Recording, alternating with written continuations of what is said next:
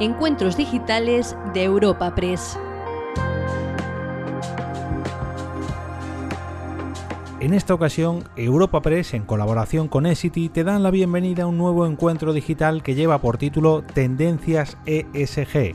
¿Cómo encajan el bienestar y la sostenibilidad en la estrategia empresarial? En esta cita contamos con la participación de Pablo Vascones, socio responsable de sostenibilidad y cambio climático de PwC, José Ramón Iracheta, country manager de Essity Iberia, Ignacio Pérez, director de Relaciones Institucionales y Comunicación de Vidafarma, y Alejandro Martínez, director de Salud, Sostenibilidad y Calidad de Eroski. Para presentar y moderar esta cita, tenemos el placer de escuchar a la redactora jefa de la sección de Sociedad en Europa Press, María Pin.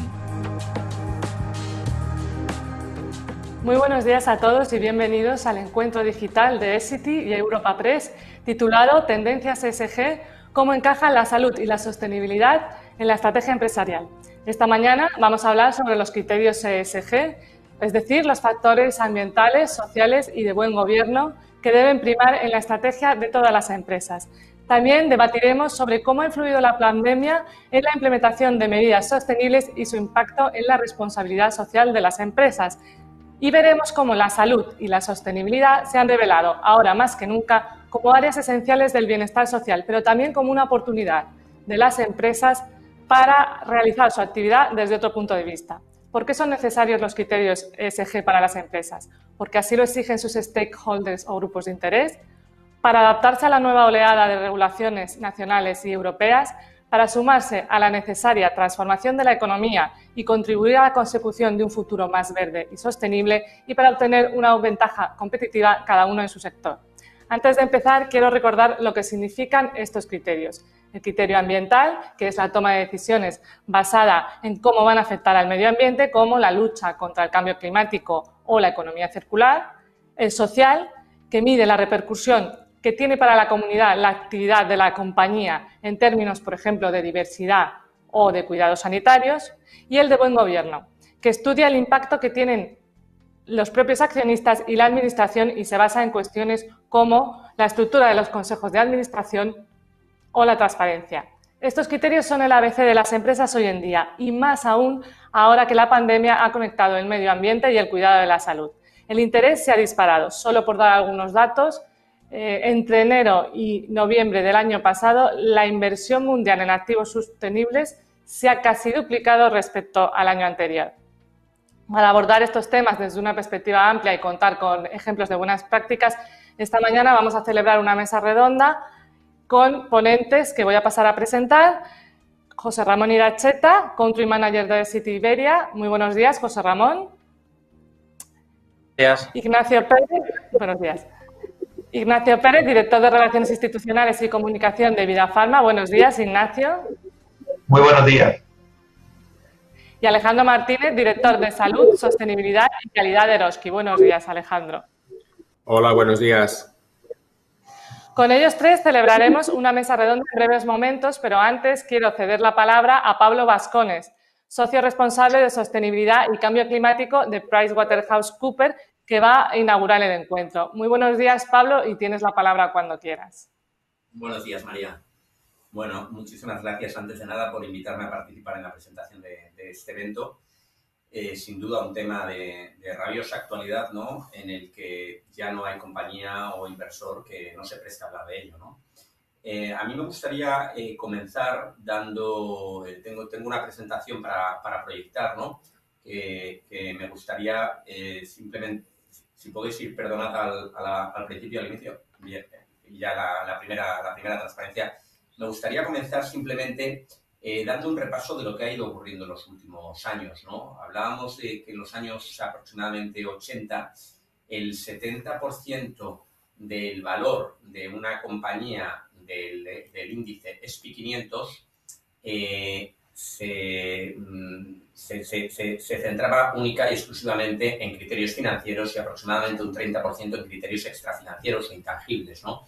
Entre los intangibles están el valor de la marca, la reputación o la sostenibilidad o los criterios ESG. ¿no? Y en la actualidad ese porcentaje se ha invertido radicalmente. En el año 2020 aproximadamente un 90% del valor de las compañías y 500 responde a criterios intangibles, a todos esos criterios entre los que están los temas ESG, y aproximadamente un 10% a criterios financieros. Eh, además, eh, yo creo que es relevante que estamos en la era en la que hay que actuar. Hay diferentes mensajes que se nos han ido lanzando desde la comunidad científica, ¿no? Uno es todo lo relacionado con el cambio climático y el Acuerdo de París, ¿no? Se habla de no superar 1,5 grados la temperatura del planeta respecto a la era preindustrial. Pues bien, la realidad es que para conseguir ese objetivo deberíamos descarbonizar la economía en 11,7% anualmente, entendiendo la tasa de descarbonización como toneladas de CO2 por unidad de PIB generado. La realidad es que en los últimos 20 años estamos descarbonizando, esa tasa de descarbonización es de un 1,5%. Es decir, hay un desacoplamiento entre crecimiento económico y crecimiento medioambiental y el impacto medioambiental, pero la realidad es que esa tasa de descarbonización debería ser mucho mayor, debería llegar al 11,7%. Y por citar otro dato, eh, yo creo que sobra conocido por todos que en el Foro Económico eh, Mundial, en Davos, se presenta todos los años un mapa de riesgos globales a los que se enfrentan las economías del planeta y en los últimos años figuran siempre en el cuadrante de arriba a la derecha, es decir, con un mayor eh, impacto y probabilidad de ocurrencia los riesgos de sostenibilidad, el cambio climático, la escasez de recursos, el estrés hídrico, el impacto en la biodiversidad. Simplemente como anécdota, en el último año, lógicamente, ha figurado entre esos riesgos principales el riesgo a una pandemia, que en años anteriores figuraba como de gran impacto y escasa probabilidad. Pero a pesar de ello, el cambio climático todavía figura como de mayor probabilidad de ocurrencia que el, riesgo de pandemia. Eh, siguiente transparencia, por favor. Eh, hay distintos agentes que nos están haciendo impulsar este cambio. Por un lado, tenemos un regulador que cada vez está desarrollando más regulación en materia medioambiental, social y de transparencia. Un sector financiero visto desde el lado, por un lado, del inversor, pero también desde el lado del financiador que está de alguna forma presionando a las compañías para que integren estas cuestiones. Un consumidor que demanda otro tipo de producto o servicio. Y, como buena noticia, es que tenemos una tecnología facilitadora, cada vez más eficiente desde un punto de vista económico y con mejores prestaciones técnicas. Comenzando por la regulación, lo que, lo que, la siguiente transparencia, por favor. Comenzando por la regulación, lo que vemos es que hay más de 25 países que ya han establecido objetivos de neutralidad climática. Es decir, objetivos de neutralidad climática no es otra cosa que no superar, o sea, que, ser neutrales en emisiones de CO2. Entre estos se sitúa eh, Corea, Corea del Sur, Japón, Estados Unidos, que todavía no lo ha aprobado, pero tiene previsto hacerlo probablemente para el 2050, China, que ha aprobado un objetivo de neutralidad climática para el 2060, y en concreto la Unión Europea, que fue el primero en aprobarlo para el año 2050. Y la Unión Europea, la aprobación de este objetivo de neutralidad climática ha implicado el desarrollo regulatorio en materia de medioambiental a través de su hoja de ruta o eh, Green Deal, el conocido como Pacto Verde de la Unión Europea con el que pretende desarrollar regulación en el ámbito de la economía circular, de la biodiversidad, la eficiencia energética, el cambio climático, las renovables, la fiscalidad medioambiental y todo ello de aquí a apenas el año 2022. Y toda esta regulación, lógicamente, va a ir cayendo en las compañías y se está elaborando con un solo propósito, esta regulación y estas políticas, con el propósito de esa neutralidad climática en el año 2050. Pero más allá del Green Deal, estamos observando que hay más de 50 países a nivel mundial donde ya existen impuestos a los fósiles, ¿no? A los combustibles fósiles.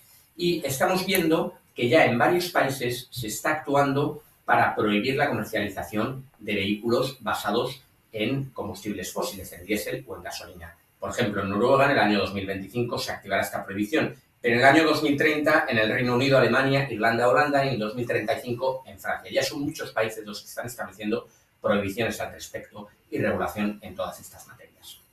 En la siguiente transparencia, lo que podemos observar es el rol que está jugando el sector financiero.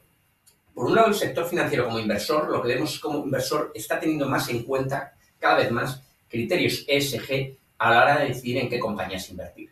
Por ejemplo, en el año 2019, a cierre del 2019, nuestra estimación de CPWC es que aproximadamente un 15% de los fondos de inversión en la Unión Europea tenían en cuenta criterios ESG a la hora de invertir, más allá de los criterios puramente financieros. Pues lo que estamos observando, o nuestra estimación, es que en el año 2025 serán entre un 41 y un 57% de los fondos de la Unión Europea los que tengan en cuenta criterios ESG. Pero más allá de eso, el sector financiero está actuando también como financiador, cambiando, digamos, las reglas del juego.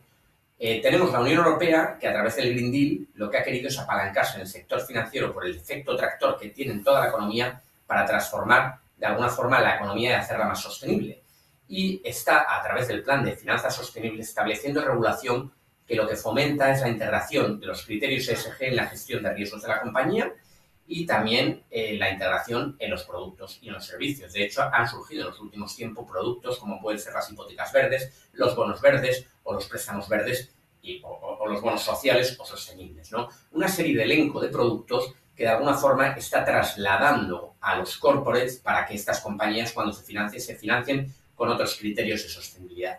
Y adicionalmente a este plan de finanzas sostenibles vemos que hay iniciativas de carácter voluntario, como por ejemplo la Net Zero Banking Alliance, donde se han adherido más de 43 entidades financieras eh, eh, presentes en 23 países y que representan más de 28 billones de dólares en activos bajo gestión, entre las cuales está el Santander, el BBVA, la Caixa, y que se comprometen a descarbonizar su cartera de préstamos e inversiones. Esto implicará, lógicamente, no invertir en determinados sectores y, en caso de invertir, provocar o presionar para que estos sectores traten de descarbonizarse y ser cada vez más eficientes. En la próxima transparencia, lo que observamos de alguna forma es que cada vez tenemos un consumidor mucho más responsable. Es decir, estas generaciones nuevas, millennial y ya no la millennial, sino la generación Z, que es la siguiente a la millennial y que en nada va a representar el 30% de la población, eh, están presionando por encontrar un producto considerado más sostenible. Hace aproximadamente 15 años, cuando preguntábamos encuestas si a la gente le interesaba un producto sostenible, lo cierto es que no había ninguna, ningún posicionamiento al respecto. Hace aproximadamente 5 años o, o 6, 7 años, te decían que a igualdad de precio preferirían un producto sostenible. Pues la realidad es que a día de hoy un 66% de los consumidores afirma que tiene una intención, al menos una intención de compra, de pagar un sobreprecio por productos considerados sostenibles. Pero más allá del propio consumidor, tu consumidor, si eres un negocio B2B, puede ser una empresa. Y en este caso, estamos viendo que cada vez más compañías se están comprometiendo con objetivos de neutralidad climática. El hecho de comprometerte con objetivos de neutralidad climática implica que tú te tienes que descarbonizar como compañía no solo en tus operaciones directas, sino en toda la cadena de valor. Y esto implica que presiones a tus proveedores y presiones de alguna forma a toda tu cadena de valor para que transformen sus compañías y se descarbonicen y te acompañen en este proceso. En la siguiente transparencia, lo que podemos ver es que la buena noticia es que tenemos cada vez soluciones tecnológicas ambientales que eh, nos permiten esta transformación, este cambio.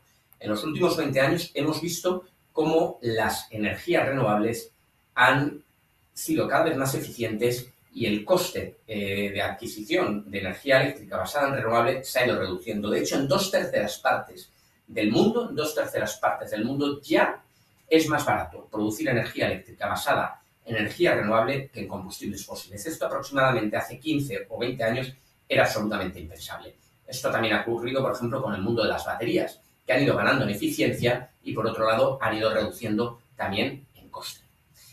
Y lo que vemos, por citar un ejemplo un dato, es que los inversores cada vez más están invirtiendo en este tipo de tecnologías. Un estudio que tenemos sobre la inversión del Venture Capital en tecnología climática, lo que observa es que en los últimos siete años la inversión del Venture Capital en tecnología climática ha crecido. La, la tasa de interés compuesto, el crecimiento anual compuesto, ha crecido tres veces más que el crecimiento anual compuesto de la inversión del Venture Capital en inteligencia artificial, eh, en, tecnología climática. Con lo cual está creciendo eh, radicalmente y exponencialmente la inversión que eh, el sector del Venture Capital está haciendo en tecnología climática.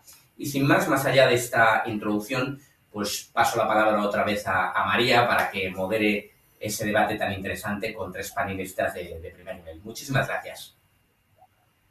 Muchísimas gracias, Pablo, por tu ponencia inaugural. Eh, gracias por, estar, por compartir con nosotros esta mañana eh, y muy buenos días. Vamos a pasar a la mesa redonda.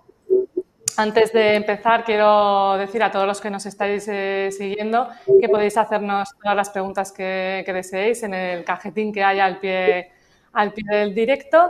Y, sin más, vamos a profundizar en, las tendencias ESG. Eh, quiero primero dar a los ponentes una, primera, unos primeros cinco minutos de intervención y, luego pasaremos a un coloquio. Eh, José Ramón, empiezo por ti me gustaría, bueno, pues que desde vuestro punto de vista nos eh, explicarais qué importancia tienen los criterios SG en la estrategia de las empresas y cuál es la perspectiva de Esity. Cuando quieras. Hola, buenos días, María. Muchas gracias. Eh, lo primero creo es presentarnos. Esity es una empresa global. Trabajamos en más de 150 países y tenemos unos 46.000 empleados en todos ellos. Ofrecemos productos y servicios de higiene y salud a cientos de millones de personas cada día por lo que pensamos que realmente creamos un impacto real en lo que respecta a la sociedad y el, medio ambiente. Em, Pablo nos acaba de explicar cómo los criterios ESG son cada vez más relevantes para las compañías y de ser algo residual hemos pasado a convertirlos en una cuestión transversal en todo el modelo de negocio. Eh, en cuanto a Essity, la parte ambiental, es decir, la sostenibilidad, es parte del ADN de Essity. Somos una empresa sueca y ya llevamos muchos años trabajando en ella fundamentalmente en tres aspectos. Primero sería buscar una innovación constante en nuestros productos y servicios. El segundo es reducir la huella ambiental de nuestras actividades. Y el tercero es crear un verdadero impacto positivo en las comunidades en las que operamos. Esto queda reflejado en nuestra misión corporativa, que es mejorar el bienestar de las personas a través de soluciones innovadoras de, higiene y salud. Desde City queremos ser parte activa de, esta transición hacia una sociedad más circular y sostenible y, por ejemplo, hemos integrado los Objetivos de Desarrollo Sostenibles de Naciones Unidas en nuestra estrategia. Pues ahora mismo eh, nuestra estrategia se basa en tres pilares fundamentales que, os detallo brevemente. El primero sería el bienestar, precisamente uno de los temas clave de este encuentro. Es decir, es la forma en la que cuidamos a las personas. Nosotros buscamos comprender las necesidades de nuestros clientes y consumidores transformarlas en soluciones innovadoras que mejoren su calidad de vida. Eh, la segunda área importante para nosotros es hacer más con menos. Es decir, buscar reducir constantemente los recursos que utilizamos a lo largo de todo el ciclo de vida de nuestros productos, desde las materias primas hasta el momento en el que son desechados por los consumidores. Que buscamos utilizar menos recursos y al mismo tiempo maximizar el valor para el cliente. Y la tercera pata de nuestra estrategia es la circularidad nuestra ambición es desarrollar productos y servicios para una sociedad circular. Esto pasa por pensar en los productos durante todo su ciclo de vida, desde, desde cómo compramos materias primas hasta el reciclaje y la reutilización de, nuestros productos o de partes de ellos después. Esto que sobre el papel suena muy bien, ¿qué estamos haciendo en concreto? Pues, por ejemplo, os puedo, dar dos o tres eh, ejemplos muy prácticos. Estamos investigando fibras alternativas a la fibra de madera para fabricar nuestros productos, o sea, para fabricar un papel higiénico o unos rollos de cocina. Pues estamos invirtiendo más de 40 millones de euros en una instalación en Alemania para utilizar subproductos agrícolas como podrían ser la paja de trigo, que actualmente se desecha, en vez de utilizar eh, fibra de madera. Otro ejemplo es que hemos empezado pruebas para contar con la primera planta de producción de papel a gran escala libre de emisiones de CO2 de combustibles fósiles del mundo. Es una planta nuestra en, Suecia y es un proyecto piloto y, bueno, realmente es algo muy importante para nosotros porque de cara a 2030 nuestro objetivo es reducir en un 25% los gases de efecto invernadero en lo relativo a emisiones de energía y electricidad. Esto ya, ya lo llevamos haciendo varios años. Por ejemplo, en, 2020 la reducción fue de un 11%, o sea que estamos, estamos eh, en línea con, estos objetivos y queremos llevarlos todavía más allá. Otro ejemplo más. Eh, hablando de, de, emisiones de reducción de emisiones de carbono, por ejemplo, estamos haciendo inversiones en energías renovables, en programas de ahorro de energía, eh, todas nuestras marcas, por ejemplo, la marca Atena ha conseguido reducir un 18% las emisiones de carbono en materias primas, transporte y gestión de residuos. Os podría dar ejemplos de todas nuestras marcas porque eh, todas lo están haciendo. También trabajamos constantemente para reducir el consumo de agua en nuestro proceso de fabricación. En SIT hemos reducido más de un 17% el consumo de agua desde 2016 realmente algo fantástico. En España creo que somos de los, de los mejores países. Nuestras plantas, tanto la de Navarra como la de Tarragona, eh, han, reducido el consumo de agua más de un 30%. En, Tarragona se reutiliza, se reutiliza el agua procesada por ciento. Estamos en, línea con, utilizar menos recursos cada vez, como os comentaba antes. Y también estamos en el proceso de reciclar todos los residuos de producción sólidos y nuestro compromiso es que a partir de 2030 no se deposite nada en los vertederos procedentes de plantas de producción. A nivel global ya hemos eh, logrado una tasa de recuperación de residuos del 65% y en España estamos en números mm, todavía superiores a ellos, o sea que, que realmente lo estamos consiguiendo. La segunda parte de los SG sería la parte social, que cada vez ha ido tomando más relevancia, como hemos visto.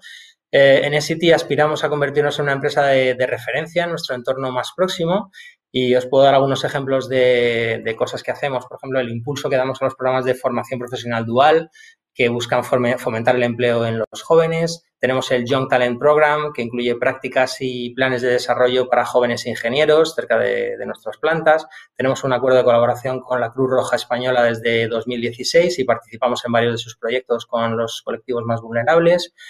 Eh, además, hacemos donaciones y participaciones en proyectos del Banco de Alimentos, en, el Banco de Productos a Compartir, en otras muchas entidades. Ponemos también el foco en que cada vez más personas tengan una vida saludable, así que desarrollamos programas de formación, campañas educativas y de sensibilización sobre la importancia de los hábitos de higiene y salud. Un ejemplo concreto es que en colaboración con Cruz Roja hemos lanzado una campaña que se llama Manos Sucias para ayudar a los, más pequeños a incorporar el hábito de lavarse las manos de una manera entretenida y divertida. Eh, y para finalizar, en lo que se refiere a buen gobierno, pues, eh, por ejemplo, en, nuestro caso ponemos un foco enorme en, los empleados, que todos estamos de acuerdo en que, en que, nuestro capital humano es uno de los principales activos de, nuestras compañías. Entonces, ponemos muchísimo énfasis en la integración, en, la formación, en el desarrollo profesional, el fomento de la igualdad de oportunidades, la apuesta por la diversidad, la conciliación familiar, la transparencia dentro de la organización y todo esto se refleja en un plan de igualdad que está, está perfectamente desarrollado y está supervisado por un comité de igualdad que se reúne periódicamente para velar por su, por su cumplimiento y por la puesta en práctica de las políticas de inclusión que sean necesarias.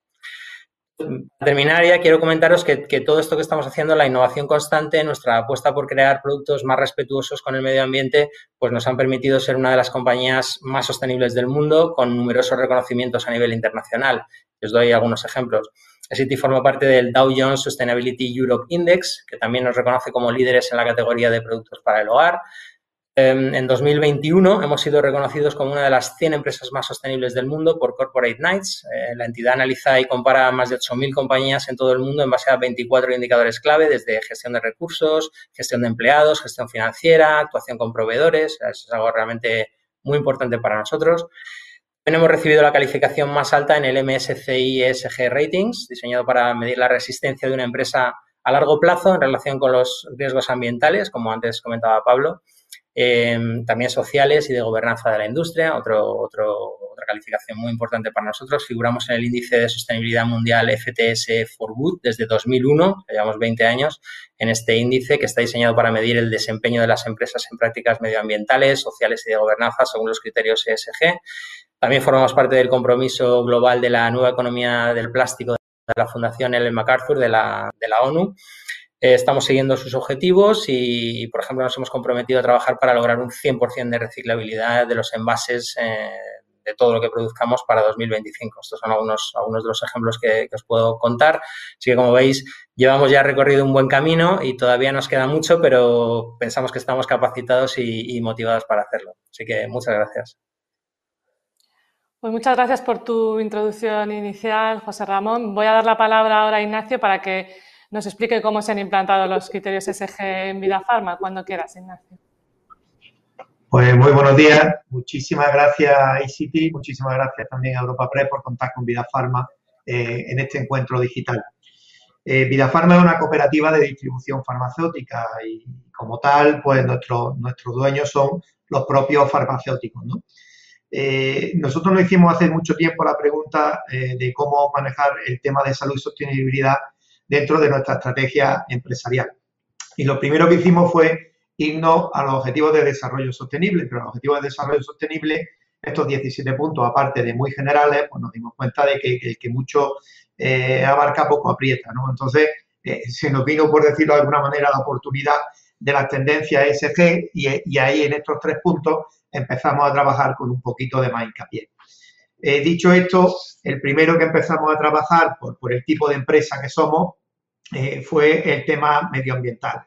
En el tema de medioambiental, nosotros somos una empresa logística y para que os hagáis una idea, nosotros damos unas 1.500 veces la vuelta al mundo al año con nuestro transporte, ¿no? Con lo cual estáis viendo eh, el, margen que teníamos de, contaminación dentro de, lo que es la actividad diaria de esta, de empresa, ¿no?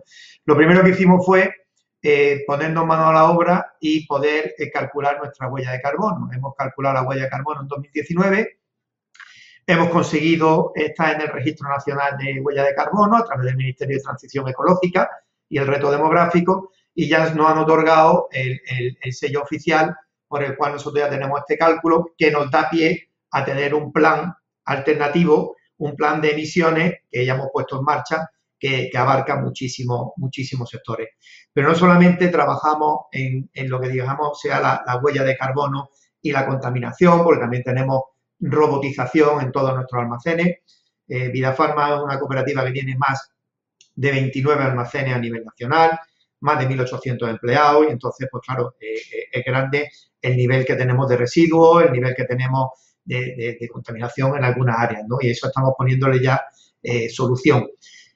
También esta gestión de residuos ha hecho que tengamos también alianzas con otro, con otro tipo de empresas para poder minimizar estos, estos impactos que tenemos. ¿no? Y, en primer lugar, también la, eficiencia energética de todos nuestros procesos.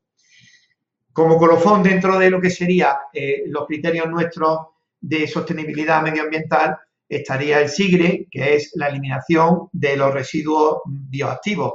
Eh, gracias a la Oficina de Farmacia y al, y al proyecto SIGRE, nosotros recogemos todo lo que son los medicamentos y evitamos que vayan, pues, por ejemplo, al saneamiento, que sería el punto 6, si mal no recuerdo, de los Objetivos de Desarrollo Sostenible, y, evitamos que vayan al saneamiento, evitamos que vayan a una destrucción que podrían alterar el ecosistema medioambiental.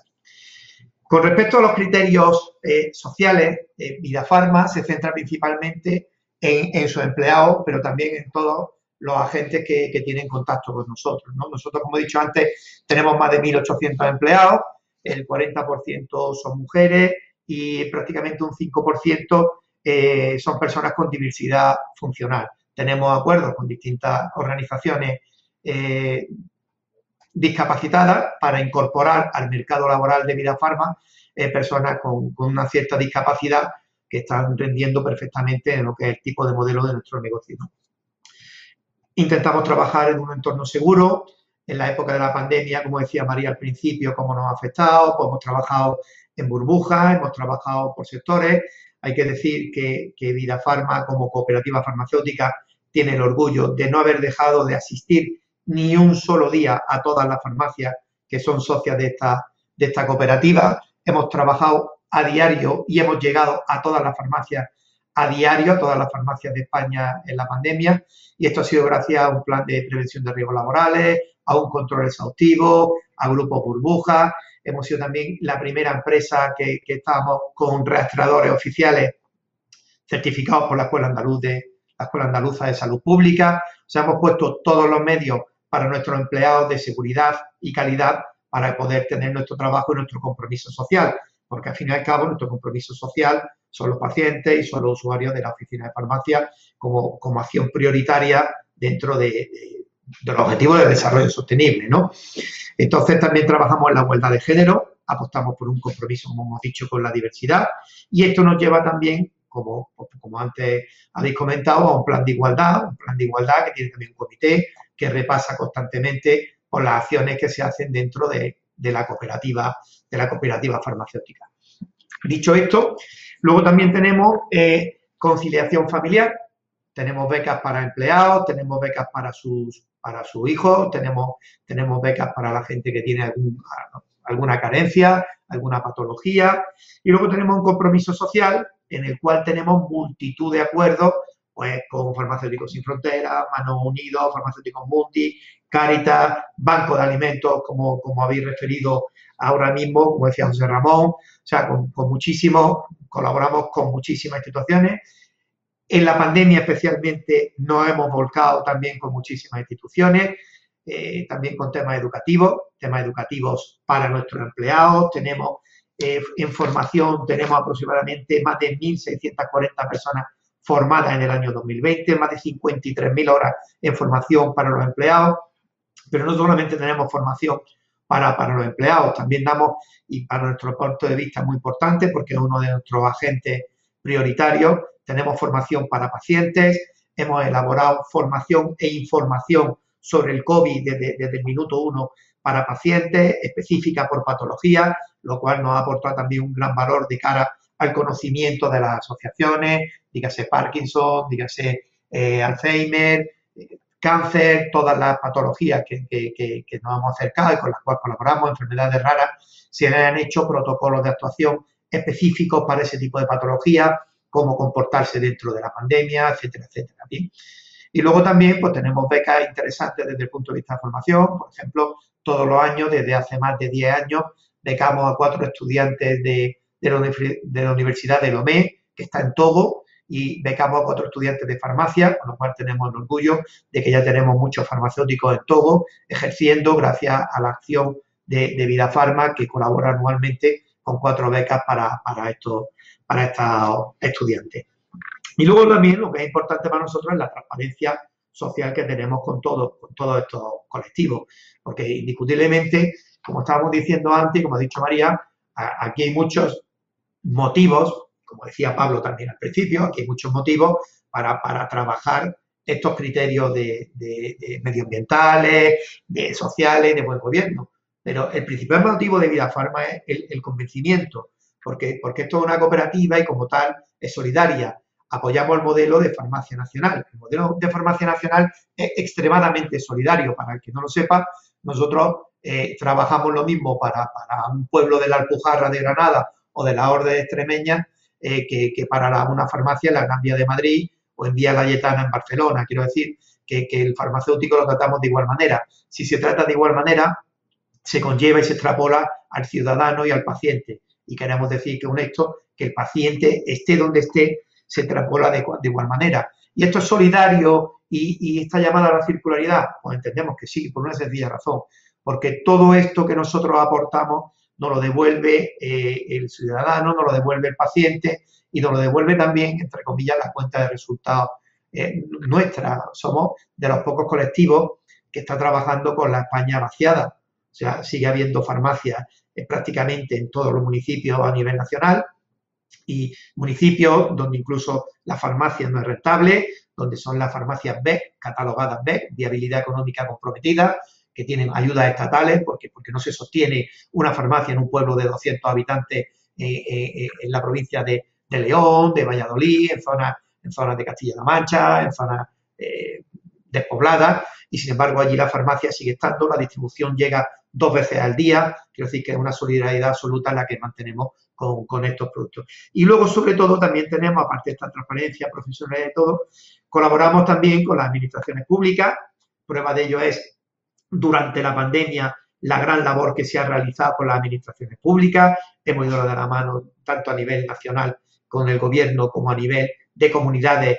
Vida Farma se encuentra prácticamente en todas las comunidades a nivel nacional y hemos tenido medidas ad hoc para cada comunidad.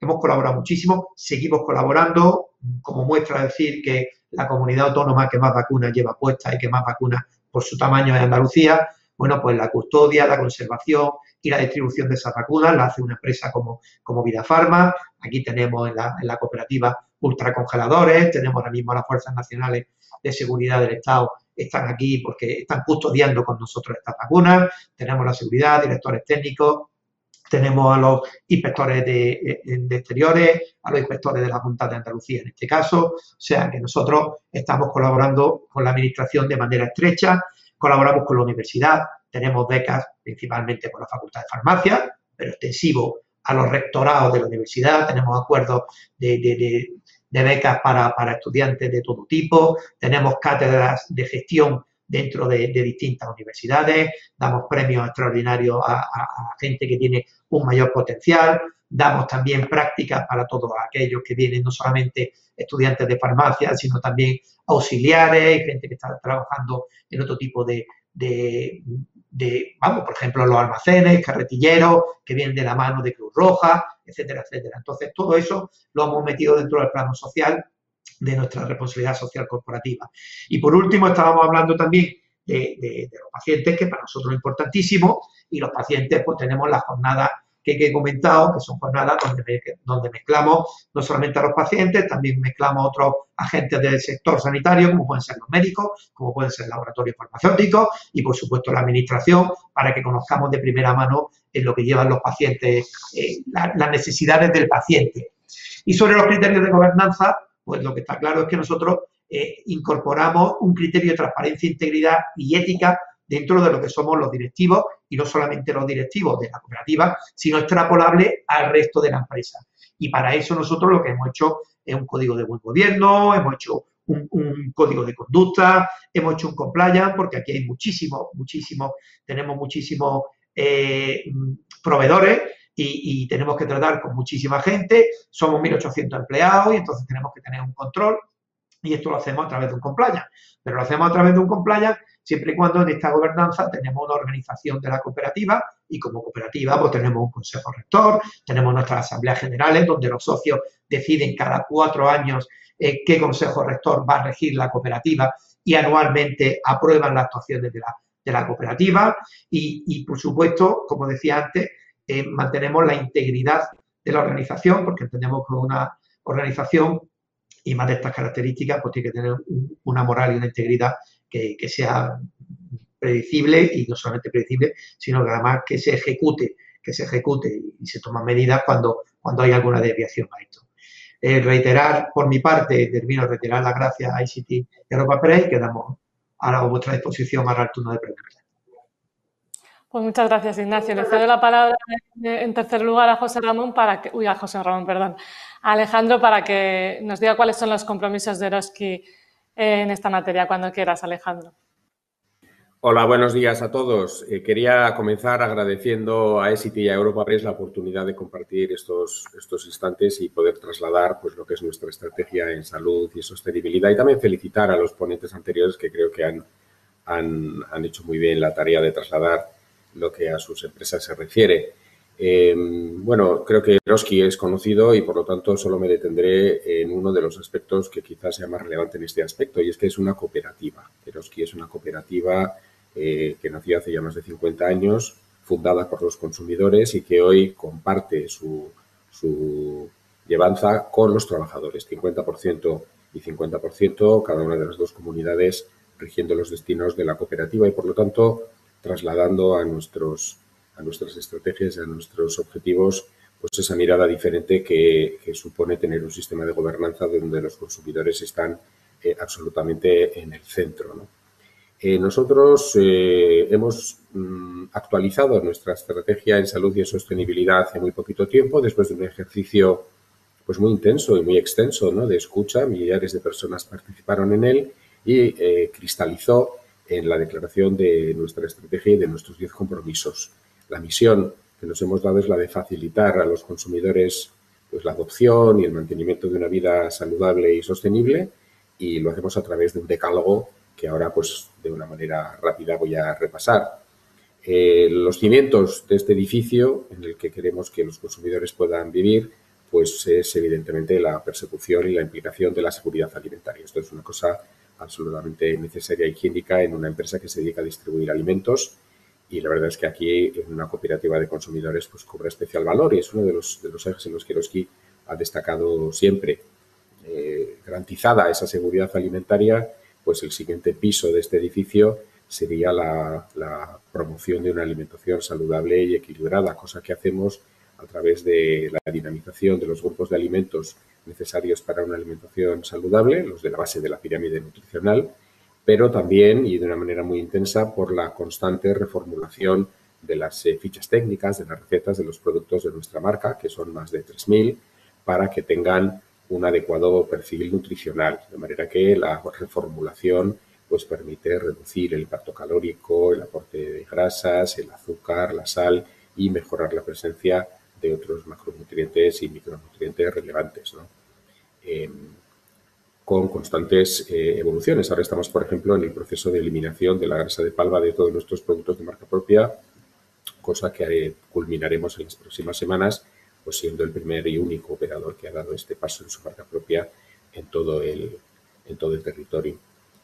Eh, además de lo que es la reformulación de los productos de marca propia, nos eh, preocupamos especialmente por algunos colectivos de especial interés que tienen unas dificultades o unas condiciones que dificultan eh, esta alimentación saludable. El principal de estos públicos es el público infantil, en un país donde el 40% de los niños y niñas pues, tienen problemas de sobrepeso problemas de obesidad, pues no podemos mirar hacia otro lado y estamos especialmente comprometidos con la prevención de la obesidad infantil a través de un trabajo importante de nuestra oferta comercial de los productos dirigidos a los niños y también a través de importantes actividades formativas e informativas. Solo mencionaré que nuestro programa educativo en alimentación y hábitos saludables pues eh, llega cada año a miles de colegios de primaria y a más de 200.000 alumnos, de manera que podremos llegar al año 2022 eh, habiendo culminado la formación de más de 2 millones de, chavales de primaria en actividades eh, formativas para que puedan eh, incorporar en su vida cotidiana estos hábitos de alimentación saludable y sostenible. Otros colectivos de especial interés, y llegamos ya a nuestro compromiso 4, pues serían aquellos que por su condición física o por su estilo de vida pues necesitan o requieren una alimentación diferente. Estamos hablando de las personas que tienen problemas con el gluten, de las personas que tienen problemas con la lactosa, de aquellos que han decidido llevar un estilo de vida pues con, un, con, ausencia o con una reducción de los productos de origen animal. Y bueno, pues todo esto tiene una cobertura relevante en nuestra oferta comercial y en aquellos casos en los que hay unas barreras adicionales eh, en el mercado, por ejemplo, relativas al precio, pues las eh, superamos con acuerdos, por ejemplo, con las asociaciones de, de, personas con enfermedad celíaca que existen en nuestro país para que puedan beneficiarse de descuentos relevantes de más del 20% en los productos sin gluten que vendemos en nuestras tiendas. Bueno, además de la salud, hay que hablar de la sostenibilidad y ese es nuestro compromiso quinto, donde tenemos una amplia gama de, actividades que desarrollamos. Eh, por ejemplo, estamos comprometidos con los productos eh, ecológicos y biológicos, tanto de, marca propia como de otras marcas, donde nuestra oferta crece de manera constante. Trabajamos el aprovisionamiento de productos eh, certificados, siendo, por ejemplo, la única empresa de distribución en nuestro país que tiene su cadena de custodia de pescado fresco certificada para poder vender en los mostradores de nuestras pescaderías los pescados certificado MSC. Por cierto, con muy buena acogida de los consumidores. Tenemos nuestro código de pesca sostenible, trabajamos con mucha intensidad el ecodiseño de los envases y embalajes de nuestros productos para bajar eh, nuestra huella plástica y para conseguir la plena reciclabilidad en el año 2025, cinco años antes de que sea obligatorio según el reglamento europeo. Hemos dado una vuelta muy relevante a nuestra logística, consiguiendo reconocimientos como, como las estrellas Lean Green que tenemos en nuestra flota logística, otorgadas por AECOC. Tenemos tiendas ecoeficientes con decenas de medidas de reducción del impacto ambiental. Hay que recordar que el primer supermercado europeo, no ya español, que tuvo la certificación ISO 50001 y la certificación de construcción sostenible bajo el sello BREM fue precisamente un supermercado Eroski que inauguramos en el año 2012. Trabajamos la valorización de los productos no aptos para el consumo humano y la donación solidaria y, por supuesto, segura y gratuita de aquellos que sí lo son, eh, revertiendo a más de un centenar de entidades sociales pues, eh, varios millones de euros anuales en productos que se distribuyen de manera solidaria. Trabajamos el bienestar animal y trabajamos para minimizar en conjunto pues, nuestro impacto en, la, en el entorno. Y el sexto de nuestros compromisos precisamente habla de eso, de la implicación en el entorno a través de la promoción de las economías locales y de la incorporación en nuestras tiendas de productos producidos en la cercanía de las tiendas y de la implicación social y económica y cultural en el entorno a través de la donación anual del 10% de nuestros beneficios a actividades solidarias y sociales. Eh, son múltiples las iniciativas que en toda la red donde tenemos tiendas, pues eh, eh, tenemos. Este año de pandemia, pues quizás sea un año en el que haya que destacar la intensa vinculación que hemos tenido con los bancos de alimentos, con la Cruz Roja, con Cáritas y con otras muchas entidades sociales y administraciones públicas con las que nos hemos volcado para poder canalizar más de 14 millones de euros en ayudas eh, que pudieran hacer un poquito más llevadera las consecuencias socioeconómicas y también sanitarias de esta pandemia que estamos padeciendo y de la que afortunadamente ya nos estamos eh, librando poco a poco. ¿no? El séptimo de nuestros compromisos habla de una democratización en el precio. La salud y la sostenibilidad no son solo para quien pueda pagarlas. En una cooperativa tiene mucho sentido que esto sea algo que hagamos sin barreras para toda la sociedad. Y además, eh, a través de nuestro octavo compromiso, estamos comprometidos a hacerlo desde la escucha y desde la participación y, por supuesto, desde la transparencia, tanto en cómo hacemos las cosas. decenas de miles, por ejemplo, de, de consumidores participaron en diferentes ejercicios de escucha con los que hemos ido validando nuestros 10 compromisos, los etiquetados nutricionales que a lo largo del tiempo hemos ido disponiendo en nuestros productos de marca propia, etcétera. Solo en el último de los grandes cambios que hemos hecho, más de 10.000 personas participaron a la hora de validar la incorporación del Nutri-Score, el etiquetado nutricional del que tanto se habla últimamente, en los productos de nuestra marca propia, que lo tienen desde el año 2019, con resultados, por cierto, muy interesantes desde la aceptación de los consumidores y desde el cambio de los hábitos hacia una dieta más saludable. Voy terminando recordando que el noveno de nuestros compromisos habla precisamente de nuestros trabajadores, de las personas que hacemos Eroski día a día. ¿Cómo no hacerlo en una organización que es una cooperativa de consumidores y de trabajadores? Eh, pensamos que el trabajador es, desde luego, un, un, un recurso necesario, imprescindible para poder trasladar la estrategia a la realidad de nuestras tiendas frente a nuestros clientes, pero también es un fin en sí mismo y estamos perfectamente comprometidos y vinculados en la mejora de su calidad de vida, tanto a nivel personal como familiar, en temas de salud, en temas de sostenibilidad y, por supuesto, pues eh, la participación de la reacción de la cooperativa y en todas las medidas posibles de conciliación y desarrollo laboral y profesional, con un especial énfasis en el tema de la igualdad. Eh, bueno, somos una organización en la que la mujer ocupa más del 50% de los puestos de mando, donde tenemos eh, el consejo de dirección paritario con, eh, mujeres ocupando eh, puestos absolutamente claves en la organización, pues como la dirección general o la dirección comercial o la dirección de comercial de alimentación, por ejemplo, o la dirección de marketing, por decir algunos, algunos puestos de altísima relevancia. Es una mujer la presidenta de nuestro consejo rector. Y el décimo de nuestros compromisos, y con esto ya termino, pues habla de, la formación y la información al consumidor, que es una de las señas de identidad de, la cooperativa Eroski desde hace más de 50 años, a través de diversos eh, planes y, instrumentos donde destaca el proyecto informativo Consumer, que tiene 50 años de antigüedad y a través del cual y de manera ininterrumpida pues, se han formado eh, pues, miles de consumidores y que tiene una audiencia anual pues, de más de 50 millones de visitas en su proyecto web y varios millones adicionales de lectores de su producto impreso en papel. Solo un consumidor informado, solo un consumidor consciente es un consumidor capaz de hacer una elección, evidentemente libre, pero también comprometida con su salud, con la de los suyos y con el mantenimiento de la economía local y del medio ambiente. Y con esto ya termino, eh, reiterando mi agradecimiento por haber podido compartir estas eh, ideas eh, con todos ustedes y quedando a su disposición para abundar en lo que sea necesario. Muchas gracias. Pues muchas gracias, Alejandro. Muchas gracias a los tres por vuestra intervención inicial. Habéis eh, expuesto los tres ampliamente cómo se están implementando los criterios ESG en cada una de vuestras empresas. Queda poco tiempo para las preguntas. Os voy a pedir mmm, pinceladas en las respuestas para que podamos profundizar en más temas. Sí que habéis hablado los tres un poco de, de cómo está afectando la pandemia a vuestras compañías, me gustaría haceros una pregunta a los tres para que me respondáis escuetamente, que es, bueno, pues el informe de desarrollo sostenible de 2021 ha puesto de manifiesto que está habiendo un retroceso en la consecución de los objetivos de desarrollo sostenible, los ODS. Me gustaría saber cómo lo habéis vivido en vuestras empresas y, y qué esfuerzo habéis o estáis teniendo que hacer todavía. Empiezo por José Ramón. José Ramón, brevemente, si nos puedes comentar pues, este tema. Bueno, en nuestro caso estábamos, creo que, muy bien preparados para afrontar, aunque, aunque parezca mentira, para afrontar la pandemia.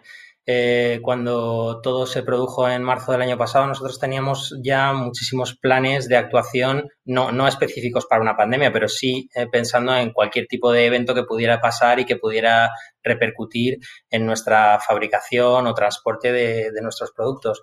Entonces, eh, pusimos en marcha rápidamente todos los planes que teníamos, hablamos con nuestros eh, proveedores, eh, lógicamente hablamos con nuestros clientes, eh, muy orgullosos de tener entre ellos a, Vida Pharma y a y, nos pusimos manos a la obra para intentar eh, sacar lo mejor de, todos nuestros empleados. Los que tuvieron que seguir yendo a las fábricas lo hicieron sin ningún tipo de problema desde el primer minuto con todas las medidas de seguridad. La gente que tuvo que trabajar en casa en, en home office, pues también les pusimos todos los medios disponibles. Tenemos una capacidad digital tremenda para, para poder trabajar, como os decía antes, en 150 países del mundo. Es decir, que nuestro nuestros equipos están perfectamente conectados, aunque no estén en las oficinas.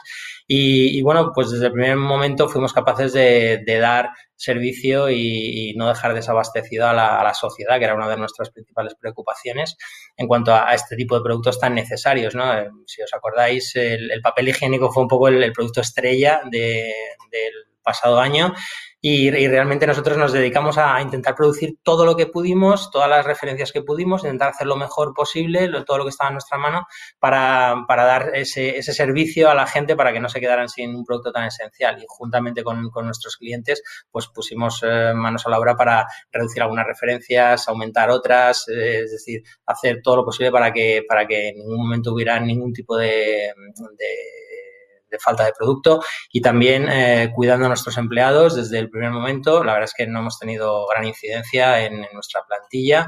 Podemos estar orgullosos de ello porque las medidas eh, que ya teníamos en, práctica pues eh, realmente han sido totalmente eficaces y, creo que hemos, hemos respondido muy bien. Desde aquí pues quiero agradecer también a, todos nuestros empleados, a toda nuestra plantilla el esfuerzo que, ha hecho cada uno de ellos en, este, en este momento tan crítico. Ignacio, en vuestro caso, como cooperativa Vida Farma, ¿cómo lo habéis, cómo lo habéis eh, llevado? Bueno, en nuestro caso no estábamos tan preparados como ICT, pero, pero sí tengo que decir que estamos extremadamente orgullosos de la capacidad de reacción que hemos tenido durante, durante la pandemia.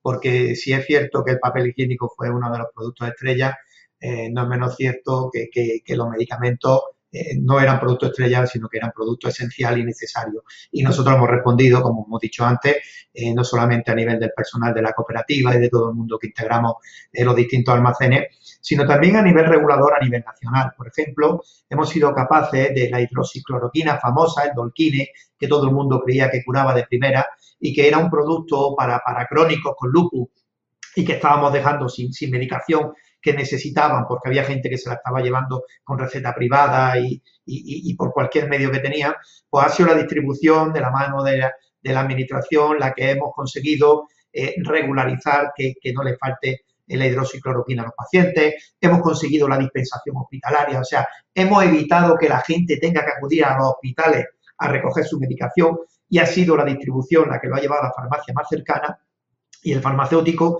ha entregado incluso en domicilio la medicación. O sea, una acción social estupenda, porque cuando no se podía pisar, acordaros esa época que no podíamos pisar un hospital porque era esa época oscura desde el mes de marzo, abril del 2020, pues bueno, pues nosotros fuimos capaces de reaccionar en tiempos en tiempo récord, porque esto no es transportar, esto es transportar con calidad.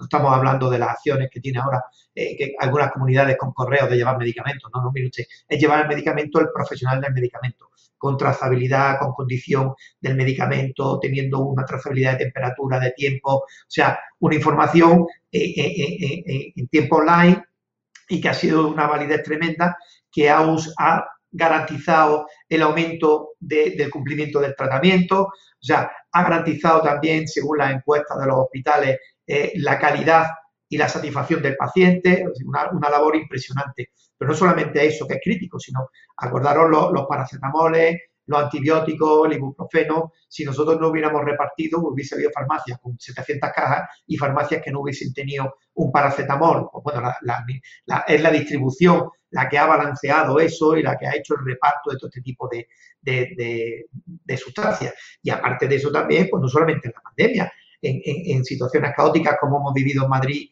eh, con, con, la crisis de Filomena, ¿no? Pues ahí hemos estado también la distribución. O sea, no estamos preparados del todo, pero la respuesta ha sido masiva. ¿Hemos fallado en algo? Pues sí, hemos fallado en EPI, porque no, no estaba preparado, no la distribución farmacéutica de la farmacia, sino no estaba a nivel nacional, no había mascarilla, no había gel hidroalcohólico. En poco tiempo se ha recuperado, hemos tenido que, aprender también a hablar con los chinos, tuvimos que importar mascarilla, o sea que, en el fondo se, se ha reaccionado rápido, no ha afectado, pero estamos muy orgullosos y como nuestros mayores y nuestro consejo rector, transmitir la felicitación que dieron nuestros empleados, que ha sido constante no solamente de nuestro consejo, sino de las administraciones públicas, pacientes, etcétera, etcétera. Alejandro, imagino que en vuestro caso también los supermercados fueron unos establecimientos esenciales durante la pandemia. ¿Cómo, cómo habéis llevado la situación? Bueno, la verdad es que es un año que yo creo que nadie en la distribución o en el sector agroalimentario olvidará, porque ha sido un año eh, muy especial. ¿no? Eh, efectivamente, cuando llega, cuando llega la pandemia,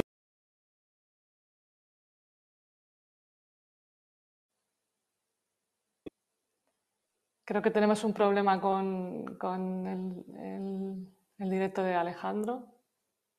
A ver si lo podemos solucionar. ¿He vuelto? Sí, a ver. Vale.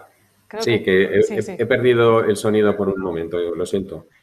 Bueno, decía que, efectivamente en el sector de la distribución pues hemos tenido un año 2020 realmente que nunca olvidaremos. ¿no? Cuando llega la pandemia, el sector de los supermercados, de la distribución, pues se ve sacudido por, una, por un cambio.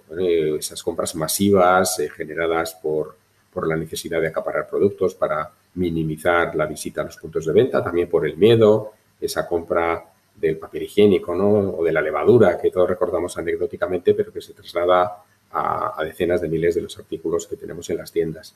¿Qué hicimos nosotros? Bueno, eh, cuatro líneas de trabajo. La primera, eh, garantizar la seguridad de las personas. Esto es clave cuando estamos hablando de una enfermedad eh, que mata. Eh, las personas, evidentemente, son los clientes que deben hacer una compra absolutamente segura y los trabajadores que están en el punto de venta, pues dando ese servicio esencial, ¿no? Por el que pues hasta nos aplaudían a las 8 de la tarde en los balcones junto a otros sectores. Bueno, pues eso lo hicimos bien, dispusimos de los geles hidroalcohólicos, de las mascarillas, de los EPIs, de los protocolos, todo se certificó además de manera externa para tener la absoluta seguridad de que hacer la compra era una actividad segura y repasamos todos y cada uno de los puntos de contacto entre el cliente, el producto y el trabajador para eh, que el riesgo fuera el mínimo posible. Pero también teníamos que garantizar el abastecimiento y aquí hay que decir que toda la cadena agroalimentaria de la Keroski pues es un eslabón, ha funcionado en nuestro país de manera estupenda. Y de hecho, cuando ha habido comparaciones con cómo se ha visto en otros países, pues se ha visto que la cadena agroalimentaria en España ha sido de las que ha funcionado mejor a nivel europeo eh, de cara a garantizar el abastecimiento de los productos de una manera constante y robusta. Lo hemos hecho bien y creo que es para estar orgullosos. Y luego la tercera ha sido ayudar. Eh, hemos eh, ayudado a otros que estaban en una situación peor. Por ejemplo, muchos pequeños productores vieron de un día para otro cerrada la posibilidad de dar salida a sus productos, en muchos casos perecederos, a través de la hostelería que estaba cerrada. Bueno, pues nosotros les dimos salida muchos de esos productos en nuestras tiendas para poder mantener el flujo de la actividad económica de estos pequeños proveedores que si no hubieran podido desaparecer o pasarlo muy mal. Y luego también a nivel social nos hemos volcado con todo tipo de entidades para hacer llegar bienes de primera necesidad a todo tipo de colectivos en riesgo. Estamos hablando, como decía antes, de los bancos de alimentos, de cáritas, de administraciones públicas de todo tipo, donando mascarillas a, residencias de mayores que no las tenían para garantizar su seguridad y un largo etcétera de actividades que hemos desarrollado. Por lo tanto, eh, muy orgullosos y, no lo olvidaremos nunca. Pues me lleva una pregunta para José Ramón, que si queréis me respondéis eh, también los tres. Creo que, que, estáis en disposición de hacerlo y con esto cerraríamos el coloquio porque no sé que nos hemos quedado sin tiempo. Em, José Ramón, ¿cuál crees que será el peso de la búsqueda de bienestar en las nuevas estrategias empresariales post-COVID? Pues yo creo que pasa de ser algo residual y que, hace años no se tenía muy en cuenta a ser quizá uno de los pilares fundamentales. Como os decía, en nuestro caso es, es uno de los tres pilares de nuestra estrategia y pensamos que sin, que sin esta búsqueda de bienestar para, para todos, eh, tanto como decían Alejandro e Ignacio, para toda la cadena agroalimentaria, pues necesitamos trabajar conjuntamente proveedores, eh, fabricantes, distribuidores, trabajar para nuestros empleados, para los consumidores. Es decir, al final estamos todos en, el mismo barco y tenemos que buscar el bienestar común y el bienestar conjunto e intentar eh, todos poner nuestro granito de arena. O sea que creo que realmente va a ser una de las piezas fundamentales en los próximos años. Ignacio, por, por añadir algo a, la respuesta de José Ramón, que también este es parte de vuestra actividad empresarial, supongo que podemos cerrar con, con vuestra reflexión. Sí, totalmente. De hecho, la misión de, Vida Farma habla de, contribuir a la salud de las personas a través de un servicio integral a, la farmacia. ¿no? Entonces, todo esto pasa también por los distintos agentes del sector, como, como estaba diciendo antes José Ramón, pues al buen hacer que, tienen empresas como, como ACT, eh, que con Vida Pharma siempre hemos trabajado de manera cordial y, creo que satisfactoria para el paciente. Eh, quiero felicitar también a Alejandro por, eh, bueno, porque las cosas hay que contarlas, por, lo que ha hecho Eroski durante esta pandemia, la reacción que ha tenido, todo eso. Y yo creo que esto es fundamental y viene a quedarse en las empresas. todo lo que hemos visto y todas las acciones que estamos viendo en, muchas, en muchos casos que son comunes, pues vienen a decir que, con que Pablo ha dicho al principio, y lleva razón, que en el 2030, esta Agenda 2030 no se va a cumplir porque estamos lejos, eh, siendo una cosa global, y estamos lejos, todavía hay países que no tienen ni saneamiento, ¿no? O sea que estamos muy lejos de eso, pero yo creo que todos estamos colaborando en hacer un, mundo más sostenible.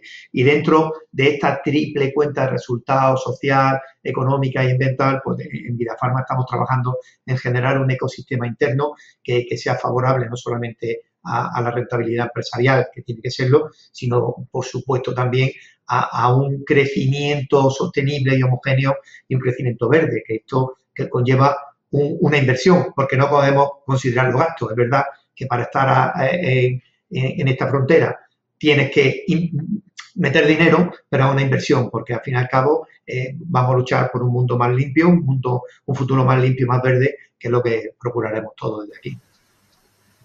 Muchas gracias. Alejandro, por cerrar, por cerrar el coloquio, entiendo que también eh, vuestra actividad tiene que ver con el bienestar de, todos los ciudadanos. Eh, bueno, pues eso. ¿Qué, va, a suponer para la era Brevemente, brevemente, que estamos ya con el tiempo encima. Bueno, yo diría que sí, que estoy completamente de acuerdo con, con lo que se ha dicho. En la pandemia yo creo que ha sido un paréntesis que nos ha tenido ocupados en otras cosas, pero ahora que está pasando va a volver con fuerza esa tendencia que tiene la sociedad y el consumidor de buscar una vida más saludable en el sentido de estar más de acuerdo con, su cuerpo, también más de acuerdo con su bienestar psicológico y mental y también más de acuerdo con un bienestar social, con su entorno a nivel social y a nivel ambiental. Y esto es lo que dicen todos los estudios y todas las encuestas y escuchas que hacemos a los consumidores. Y evidentemente cuando el consumidor tracciona, toda la cadena se mueve eh, y se moverán primero las empresas mejor preparadas, como, como el caso de, de, las que estamos compartiendo en Mesa Redonda, ICT, que es un proveedor de los que ha sentado y, y, de los que marca la diferencia, eh, Vida Pharma, que es una empresa puntera que hace las cosas muy bien, y humildemente creo que también pues, Eroski está en una buena posición. Y todos eh, los demás agentes irán recorriendo este camino porque es el signo de los tiempos y es lo que el consumidor, afortunadamente, para todos demanda cada vez más. Pues muchísimas gracias a los tres, José Ramón, Ignacio y Alejandro, por compartir con nosotros, pues bueno, cómo estáis implementando los criterios ESG en vuestras compañías y también cómo os habéis adaptado a la situación de este año y pico de pandemia. No nos queda tiempo para más eh, y os damos las gracias por participar en este evento y gracias a todos los que nos estáis siguiendo desde, desde vuestras pantallas. Un saludo a todos.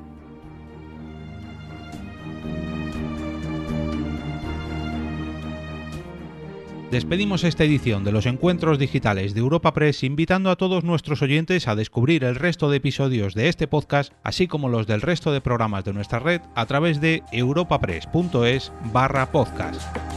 Recuerda que todos ellos están disponibles en las principales plataformas de podcasting.